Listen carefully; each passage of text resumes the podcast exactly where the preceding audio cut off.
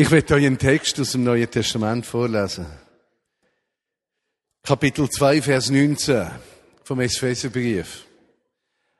Als junger Christ hat mich der Text unglaublich beeindruckt.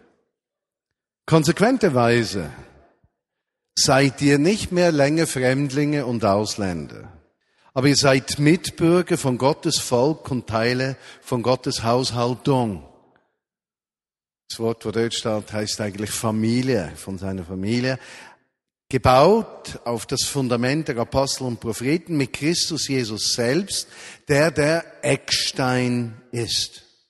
In ihm wird das ganze Gebäude zusammengefügt und wächst zu einem heiligen Tempel im Herrn. Und in ihm werdet ihr auch zusammengebaut, um ein Tempel zu werden oder ein Gebäude zu werden, in dem Gott durch seinen Geist lebt. In einer anderen Stelle im Epheserbrief heißt, dass Mure, äh, wo Mann und Frau trennt, die Juden von der Heide trennt oder die Juden von der Griechen trennt, abgebrochen ist. Es gibt etwas, was uns verbindet miteinander. Und es ist offensichtlich nicht die Rasse. Es ist offensichtlich nicht die Ausbildung. Es ist offensichtlich nicht die Herkunft. Es ist offensichtlich nicht die Nationalität. Es ist auch nicht der Besitz. Auch nicht das, was wir erlebt haben, was uns verbindet. Was uns verbindet miteinander, ist eine Person. Und ist die Person von Jesus Christus wo gemäß Gottes Plan und Liebe zu allen Menschen in die Welt gekommen ist, um die ganze Menschheit mit sich zu versöhnen.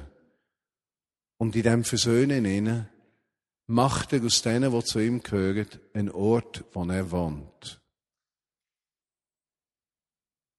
Und wenn wir an einem Sonntag zusammenkommen, dann ist das wie eine Einladung, an seine Gegenwart zu uns zu kommen. Obwohl wir auch unter der Woche, wenn wir uns nicht sehen, verbunden sind durch Beziehungen, die wir miteinander haben. Und wir werden das im Verlauf der nächsten Monate anhand von den Briefen, besonders von Paulus, noch intensiver anschauen, wie das Bild ist, wo der Paulus auch wette vermitteln. Jetzt hätte ich noch einen Wunsch, Debo. Du bist nicht so voller Hemmungen, sondern ein Mensch, der frei ist. Komm doch mal führen. Musst einfach da auf die Stege stehen und den Führer schauen. Komm ein bisschen näher, sonst sehe ich dich nicht. Schau einfach führen. Kannst ein bisschen lachen. Kannst ernst, genau. Das, was uns verbindet, ist Jesus. Nehmen wir mal an, Jesus steht da. Ja? Und ich muss ihn beschreiben. Und ich beschreibe, da hat sie so einen Rücken, dann hat sie so einen Hinterteil. Den beschreibe ich nicht intensiver. Es hat lange blonde Haare. Ja, Jesus ist, hat lange blonde Haare, so einen Rücken und, ja, so einen Hinterteil. Die Optik, die du hast, ist eine Nase, sind Augen, ein Gesicht. Wie lang die Haare sind, siehst du von vorne nicht, du kannst es erahnen. Ob es einen Hinterteil dran hat, nimmst du an, weisst es aber nicht. Ich sehe es. Vielen Dank. Du kannst dich wieder setzen. Was ist das Problem, das ich aufdecken will? Das Problem von der Kirchengeschichte ist, dass ganz viele Menschen erkannt haben, dass es um die Person von Jesus geht. Aber sie haben vergessen, dass sie eine unterschiedliche Optik haben von dem Jesus. Und wenn der eine von vorne, der andere von hinten, der dritte von der Seite geschaut hat, hat er eins für sich in Anspruch genommen, dass er das absolut Richtige sieht. Und dass der, der etwas anderes sieht, ein Lügner ist und das Richtige nicht erkennt. Und genau die Unterschiedlichkeit von der Optik vom Gesehen hat bewirkt, dass die Einheit von der Christenheit zerstört worden ist. Dass weltweit Menschen sich in der Theologie gestritten hat, wer Recht hat. Und wir heute dastehen, verwundert, rückblickend, wenn man herausfindet, über was sich die Leute die Köpfe eingeschlagen haben, sich den Glauben abgesprochen haben. Ja, sich gegenseitig verachtet haben. Wieso komme ich in diesem Zusammenhang auf das Thema? Jesus ist da, ist der, der uns verbindet.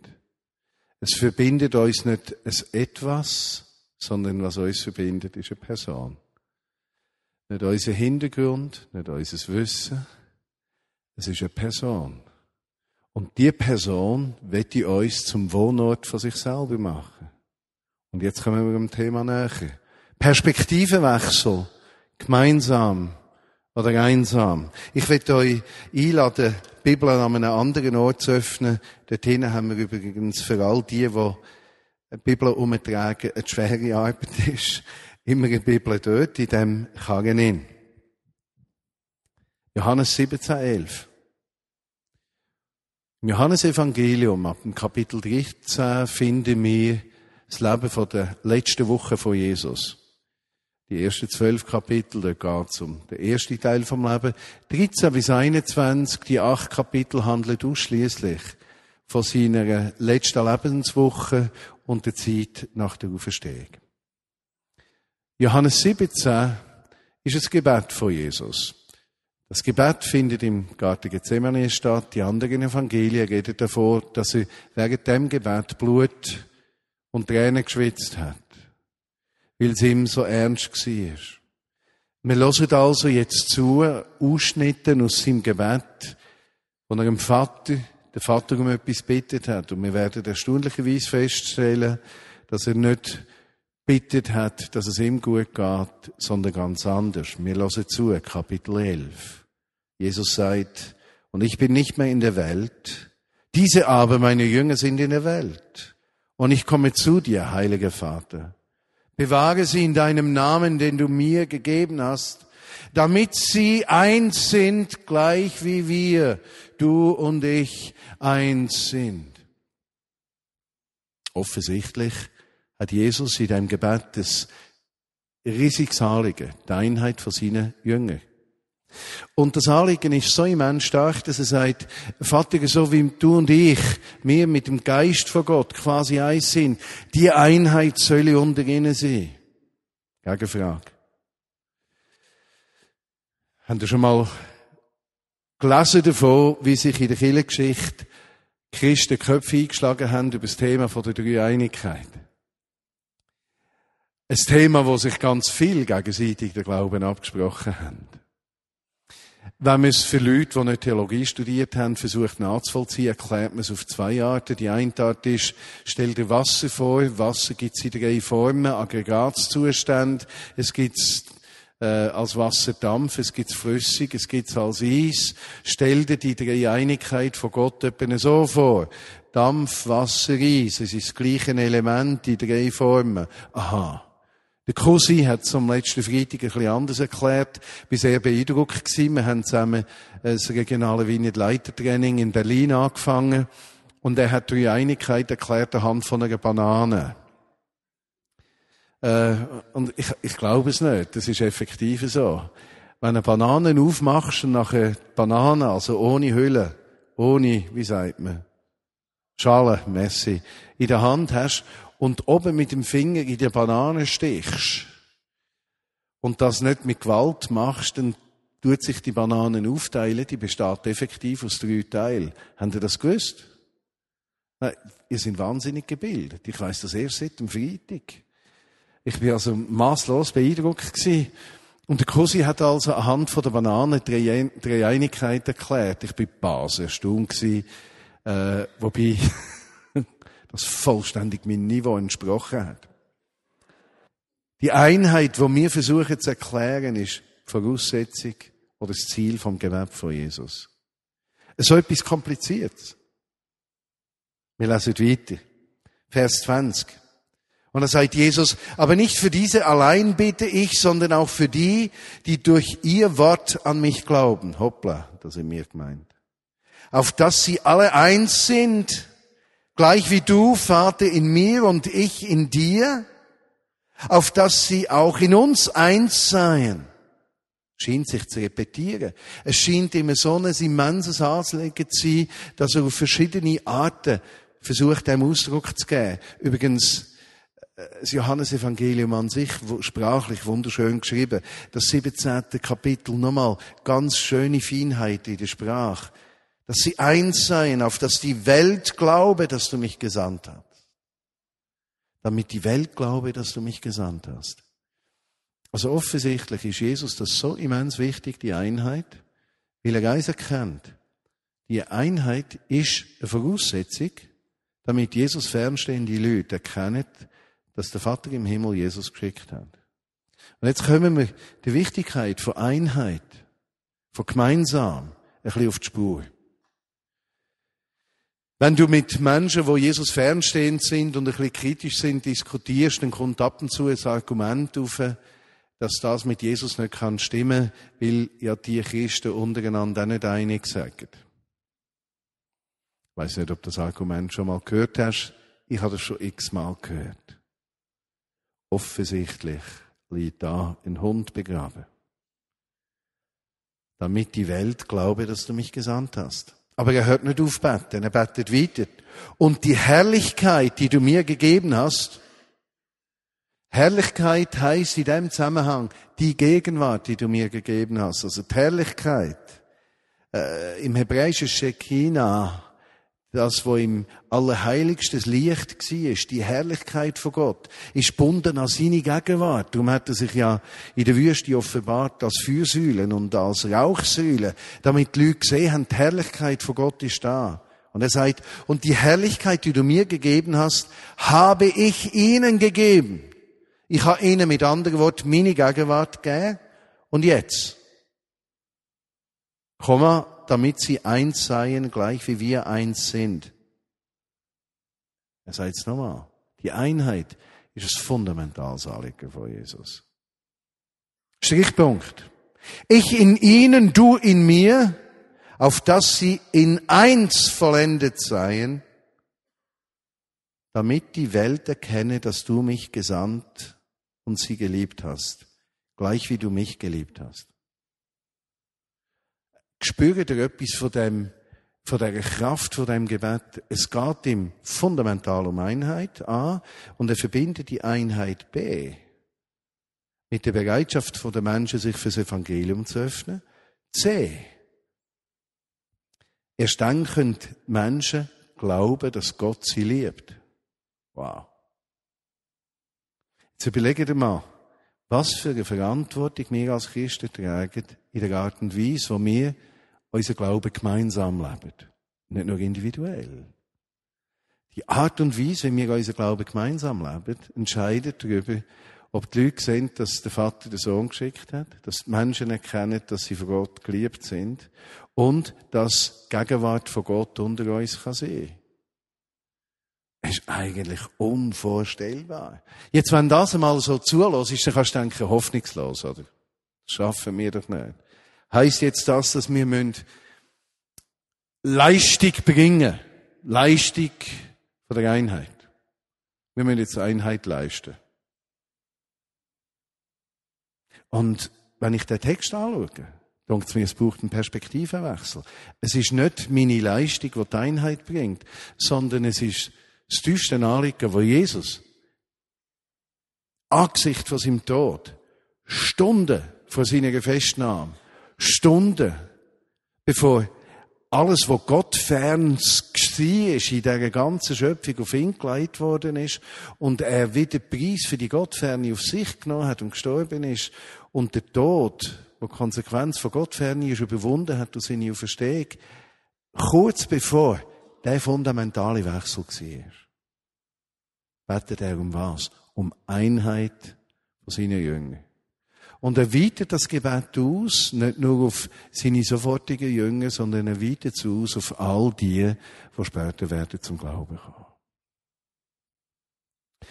lasst uns zurückgehen zum ersten Gedanken. Ausländer, Schweizer. Auch wenn das für uns eine Herausforderung ist, für die Gemeinde von Jesus gibt es keine Ausländer. Die existieren nicht. Denn sie sind zur Familie Gottes hinzugekommen.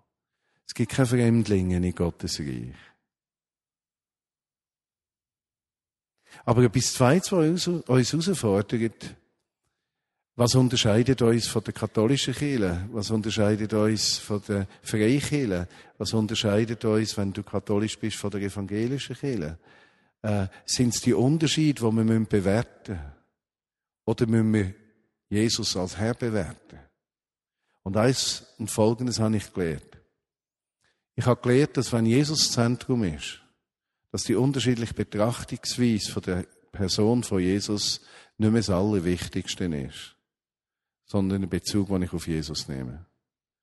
Und seit ich angefangen habe, Definition von mir zu Christ, ob sie aus der orthodoxen Kirche kommen, aus der römisch-katholischen, aus anderen Kirchen kommen, aus der Methodistenkirche kommen, etc., wo ich angefangen habe, Definition von der Zusammengehörigkeit nicht mehr unter, über das Thema Unterschiedlichkeit zu machen, sondern aus dem Thema Jesus Christus zu machen, ist das Trennende abgefallen. Ich empfinde nicht mehr das Bedürfnis, in jedem Augenblick rauszustreichen, was ich anders sehe im Vergleich zu anderen Christen. Ich habe gelernt, die Unterschiedlichkeit zu akzeptieren. Ich habe gelernt, das zu schätzen. Ich habe gelernt, dass ich meine Überzeugungen darf leben aber keine Kompromisse und dort keine Kompromisse muss schliessen. Ich habe aber auch gelernt, dass meine Betrachtungsweise nicht die einzige richtige ist weil ich gemerkt habe, dass die anderen auf der anderen Seite ebenso überzeugt sind von der Richtigkeit von ihrer Betrachtungsweise. Es ist alles eine Frage von der Optik. Was uns verbindet, ist die Person von Jesus.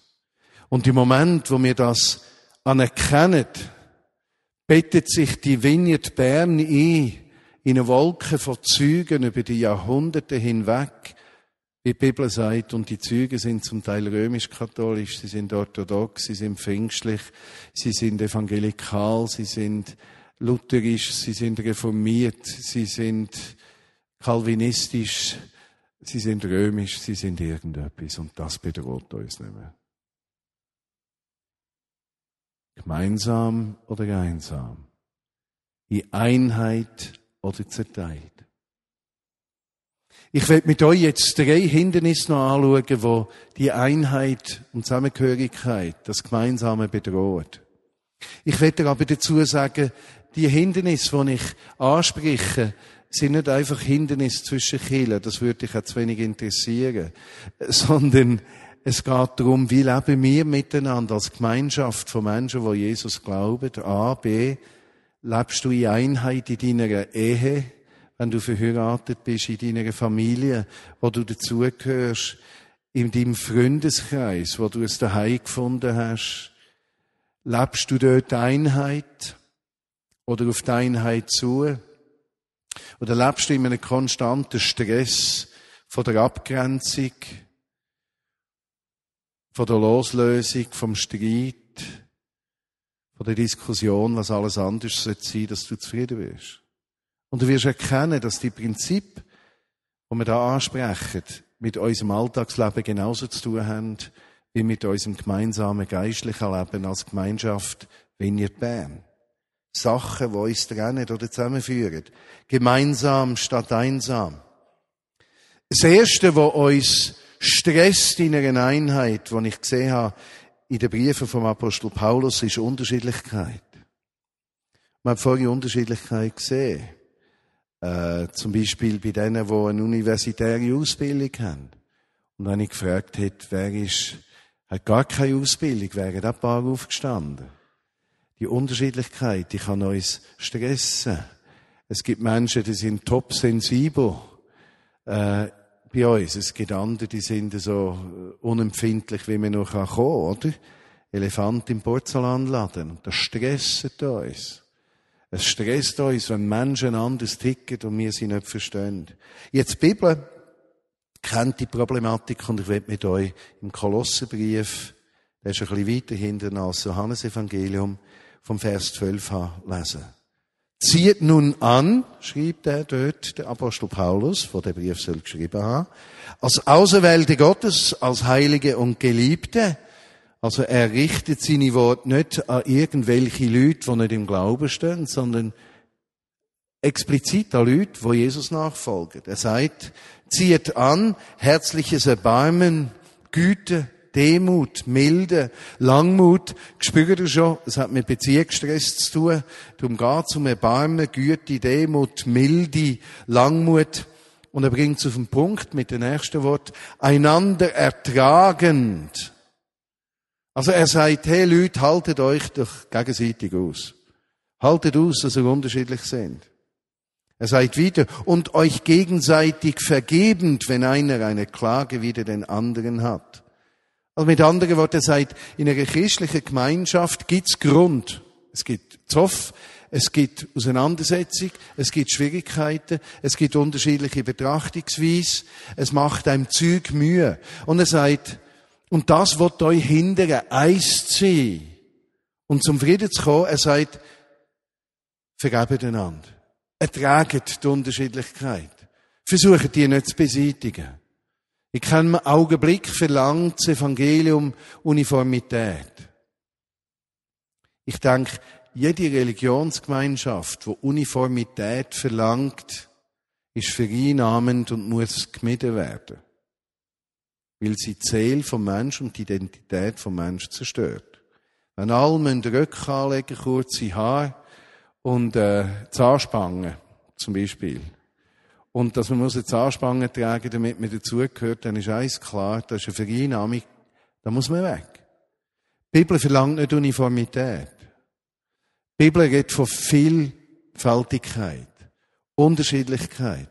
Aber die Unterschiedlichkeit nicht als Bedrohung, sondern als etwas, was uns freisetzt. Georgi und ich kennen uns, wir sind seit, äh, Entschuldigung, 34, 34, 35, 35, 35, Leck du mir. Wir sind seit 35 Jahren zusammen. Wo wir jung sind, hat uns die Unterschiedlichkeit unglaublich angezogen. Und ich habe herausgefunden in diesen vielen Jahren, Menschen, die sich jung kennenlernen und heiraten, die gehen auf die Andersartigkeit von Menschen ein. Die sind begeistert, äh, elektrisiert, äh, angezogen von der Andersartigkeit von dem Gegenüber wenn 35, 40-Jährige eine Beziehung eingehen, dann haben sie Panik vor der Unterschiedlichkeit. Dann wünschen sie sich eigentlich, dass der Partner gleich ist. Weil es stresst einen bedeutend weniger, wenn er ähnlich ist, als wenn er unterschiedlich ist. Verstehen Sie den Punkt? Also die Unterschiedlichkeit, die zuerst eine grosse Anziehungskraft hat, wenn man älter wird, ist das etwas, was einem stressen kann. Darum hat Gott uns 35 Jahre gegeben, dass wir aneinander können wachsen und zu einer Einheit geworden sind, wo die Unterschiedlichkeit keine Bedrohung ist, sondern freisetzen kann sein, auch wenn wir zwischendurch einmal uns in der Wolle haben. Das leitet sich meistens nach relativ kurzer Zeit. Unterschiedlichkeit. Im natürlichen Stress das uns, hindert uns. Er geht weiter. Vergebt einander, wenn ihr Grund habt, wie auch Christus euch vergeben hat, also vergebt auch ihr. Also er weiß, es geht wieder um das Wesen von dem Christus, von dem Jesus, wo wir in uns sollten aufnehmen, damit wir den Tempel können sehen. Zu diesem allen aber zieht die Liebe an, über das wird ich zu einem späteren Zeitpunkt noch reden, zieht die Liebe an, die das, für das Band der Vollkommenheit ist. In dem Zusammenhang lassen wir eine Definition von Liebe geben. Ich wünsche dir das Beste, auch wenn das Beste das Bessere ist, als ich überkomme, noch wenn du das nicht verdient hast. Liebe sagt, ich wünsche dir das Beste. Das Bessere, als ich überkomme, noch wenn du das nicht verdient hast, sondern ich es verdient hätte. Liebe sagt, ich wünsche dir das Beste. Nur wenn es besser ist, als ich überkomme, auch wenn du das nicht verdient hast. Zieht die Liebe an, die das Band der Vollkommenheit ist. Und dann sagt er, Und der Friede des Christus, des Messias, des, des Gesalbten, regiere in euren Herzen, zu welchem ihr auch berufen worden seid, in einem Leibe, mit der Einheit. Also Paulus geht davon aus, da ist Stress. Der Stress kommt von Unterschiedlichkeit. Die Unterschiedlichkeit können wir als Bedrohung überwinden, indem wir Liebe üben, indem wir vergeben. Und das gibt uns Frieden ins Herz. Frieden in dem Zusammenhang ist zu verstehen mit voller Versorgung, die Gott gibt. Nicht einfach Abwesenheit von Krieg. Biblischer Frieden spricht nicht von Frieden statt Krieg. Biblischer Frieden meint immer eine vollständige, umfassende Versorgung Gottes, die dem Menschen innere Ruhe gibt. Das ist Frieden, nicht Abwesenheit von Krieg. Ja? Und seid dankbar. So kann ich heute sagen, ich bin so dankbar für meine Frau. Ich bin so dankbar für die Unterschiedlichkeit. Die macht uns reich. Das Zweite, wo uns kann trennen und uns die Einheit kann wegnehmen, Perspektivenwechsel, gemeinsam oder einsam, ist, dass wir in jeder Gemeinschaft in Schwache und Starke haben. Und die Starken regen sich einmal über die Schwachen auf, wenn der sich noch ein bisschen mehr würde ins Viertel klemmen. Ich meine, der könnte das auch, ist einfach ein fauler Sieg. Wenn der sich würde bemühen, dann ging's. Ich glaube es einfach nicht. Immer den Weich raushängen. Das Weichei. Wenn die sich ein bisschen würden bemühen, ist doch keine Sache. Die Schwachen denken, die Starken können gut immer die Schnurren aufreißen. Die haben noch gar nie ein Problem gehabt. Wenn die wüssten, wie man ein Problem wirklich hat, dann dann würde es anders reagieren. Das erzeugt Spannung. Und es erzeugt Spannung in jeder Gemeinschaft hin. Ob das Familien ist, ob das Arbeitsplatz ist, ob das Ehe ist oder ob das christliche Gemeinde ist. Wir müssen uns abfinden, dass wir in der Gemeinschaft dort Vinje Bern Starke und Schwache haben. Und wir müssen uns damit abfinden, dass es Schwache gibt, die immer werden schwach bleiben. Und wir müssen uns damit abfinden, dass uns das kann ganz gehörig auf den Nerv gehen. Ich möchte euch ein Beispiel geben, das ich vor einigen Monaten erzählt habe. Einmal. Ich bin überzeugt, dass wenn ich sterbe oder wenn Jesus wiederkommt, ich Jesus wird sehen, dass wir Kronen bekommen, dass er dort steht, beim Gericht, wo wird sein, das wird das Preisgericht sein, da kommt mir etwas über. Tombola im Himmel. Und er sagt zu mir, Martin, du bist treu gewesen, komm rein. Es freut mich, bist da, du hast deine Sache gut gemacht. Das wird das Erste sein, was er sagt. Das Zweite sagt er, lass, da ist deine Krone. Denn jeder kommt ja Kronen über. Und in dieser Krone, habe ich damals erzählt, hat es Edelstein. Und Edelstein in meiner Krone, das sind all die Menschen, die ich in ihrem Leben eine Rolle gespielt haben, drei Monate, sechs Monate, ein Jahr, fünf Jahre, wo ich mir verschenkt habe, obwohl nie etwas besser gegangen ist. Ich habe immer gebetet für sie. Ich habe sie ermutigt, habe zugesprochen, habe alles gemacht, ist einfach nicht besser gegangen. Und es kommt mir vor, als würde Gott wie sagen, bist du bereit, dich zu verschenken, auch wenn es keine Veränderung gibt. Und wo ich mich mal so richtig aufgeregt habe darüber, ist der Gedanke mir gekommen im Gebet. Das sind Edelsteine in meiner Krone. Und seitdem sehe ich die Menschen, die es nie richtig schaffen, in einem ganz anderen Licht. Für mich sind das Edelsteine in meiner Krone. Und der Optikwechsel, der Perspektivenwechsel hat meine Haltung gegenüber Menschen, die das Leben nie auf die Reihe bringen, vollständig verändert. Sind Edelsteine in meiner Krone.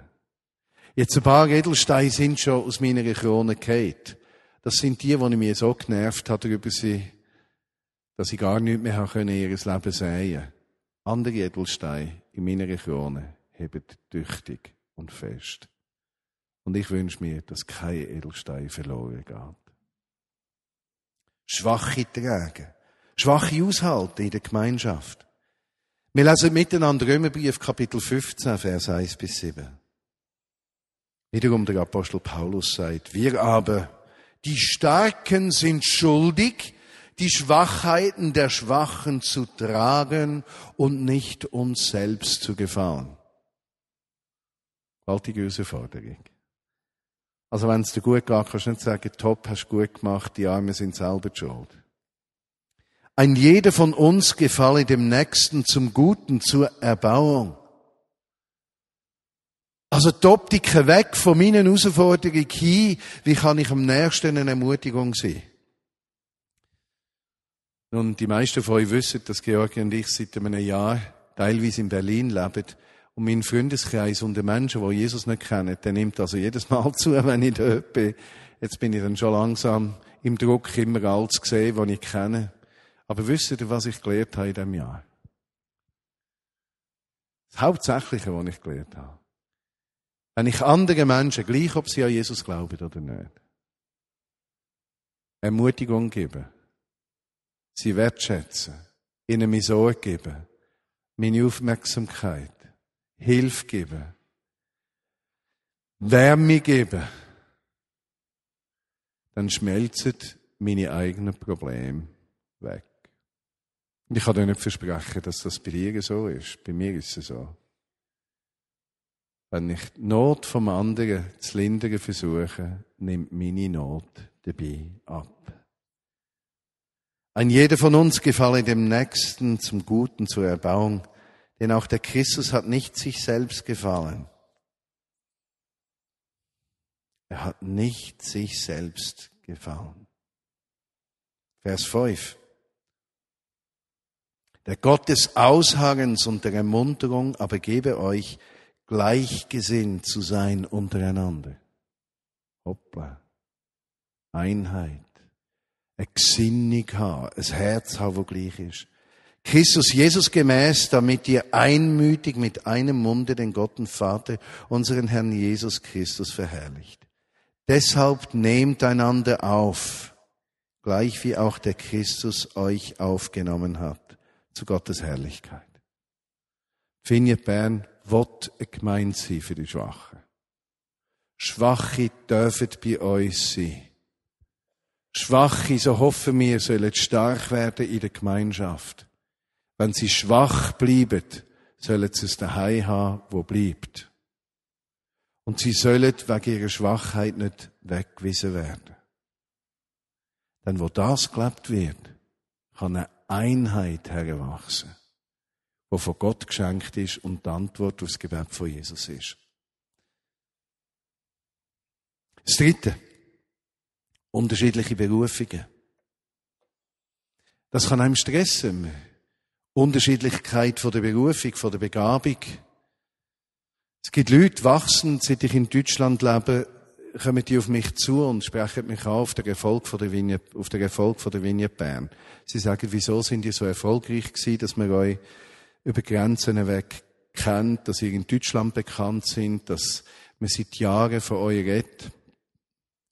Und ich sage, ja, ich weiß es auch nicht genau. Wenn ich es menschlich müsste erklären, würde ich Folgendes sagen. Wir haben viele Fehler gemacht in der Vineyard Ich kenne nicht all davon und gewisse Fehler, denke ich alle heute noch, sie sagen, die richtige Entscheidung. Aber Folgendes. Wir haben nie eine Spaltung gehabt. Wieso haben wir keine Spaltung gehabt? Und sagen jetzt, wie führt man das? Ich habe gesagt, wenn ich einfach mal auf mich schaue, glaube ich Folgendes. Ich bin nie bedroht von Menschen, die etwas besser können als ich. Das bedroht mich nicht. Wenn Leute etwas besser können als ich, dann macht mir das Spaß, weil ich dann das Gefühl habe, dann muss ich es ja nicht machen. Zweitens. Die Unterschiedlichkeit von den anderen hat mich nie bedroht. Es hat mir nie das Gefühl gegeben, ich sei weniger wert. Und das Dritte, wenn ich eine Gabe habe, ist es, unterschiedliche Menschen zusammenzuheben. Und die miteinander zu verbinden. Und zu schauen, dass die sich nicht in die Wollen überkommen. Jetzt jedes Mal ist mir das auch nicht gelungen. Aber im Verhältnis über die 25 Jahre ist gelungen. Ich sage mir, ich glaube, das ist der Grund aus dem menschlichen Warten heraus. Unterschiedlichkeit darf uns nicht bedrohen, sondern uns stark machen. Die Unterschiedlichkeit als etwas, was wir uns wünschen, nicht etwas, was uns Angst macht. Wiederum, Epheser Kapitel 4, Epheser 4 streitet sich, ob der Paulus der Autor ist. Er schreibt aber ähnlich wie im Kolossebrief, ich ermahne euch nun, Vers 1, Kapitel 4, ich, der Gefangene im Herrn, dass ihr würdig wandelt der Berufung, mit welcher ihr berufen worden seid, mit aller Demut, Sanftmut, Langmut, einander ertragend in Liebe. Also er braucht ähnliche Worte. Man spürt schon wieder raus, er schreibt in eine Situation von der Spannung, die haben Zoff untereinander wie die meisten Briefe nur deswegen entstanden sind, weil die Gemeinden zu oft haben und sie sich an Leute gerichtet haben, von denen, wo sie gedacht haben, das sind unsere Leiter.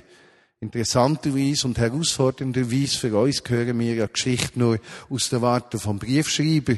Wir hören Geschichte nicht aus der Warte von der Situation vor Ort. Aber er braucht die gleichen Worte. Mit Langmut einander ertragend in Liebe, euch befleißigend, die Einheit des Geistes zu bewahren im Band des Friedens. Da ist ein Leib, ein Geist, wie ihr auch berufen worden seid, in einer Hoffnung eurer Berufung. Einheit in der Verschiedenheit. Der geht weiter in dem Text, kommt zum Vers 11.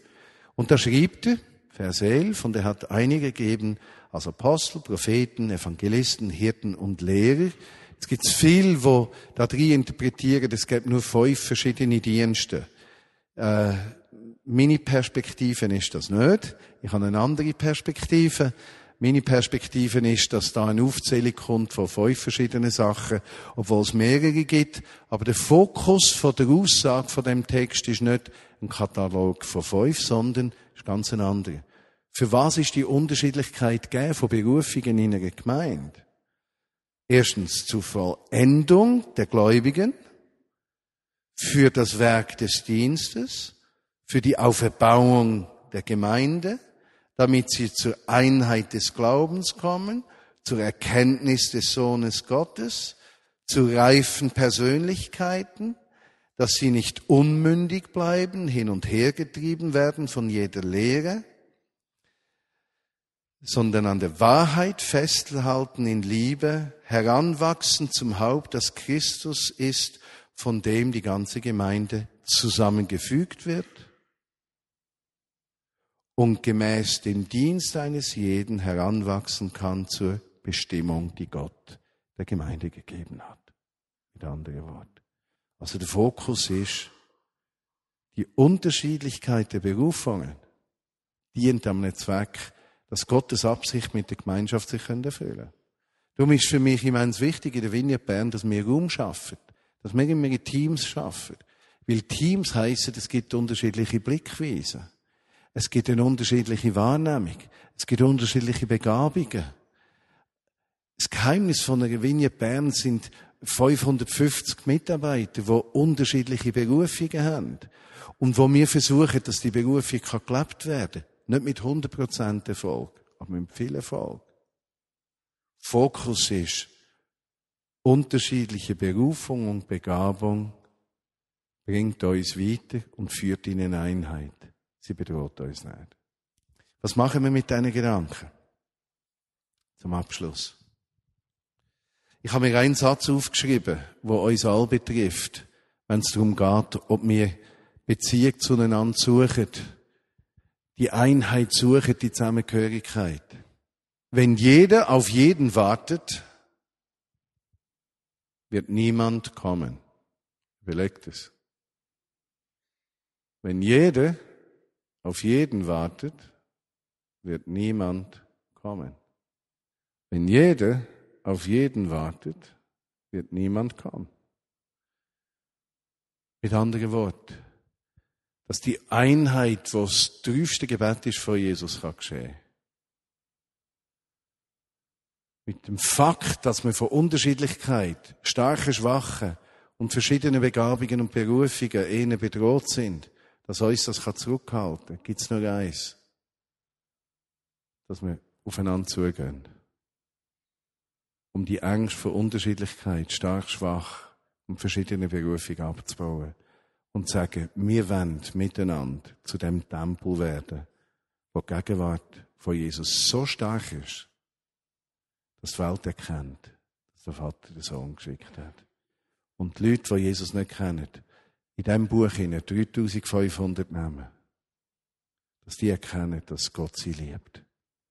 Ich habe mir einen Satz aufgeschrieben, als Schlussfolgerung. Wir brauchen einen Perspektivenwechsel, um zu erleben, wie Jesus Christus in unserem persönlichen Leben und durch die Gemeinde in dieser Welt sichtbar werden kann. Da brauchen wir einen Perspektivenwechsel.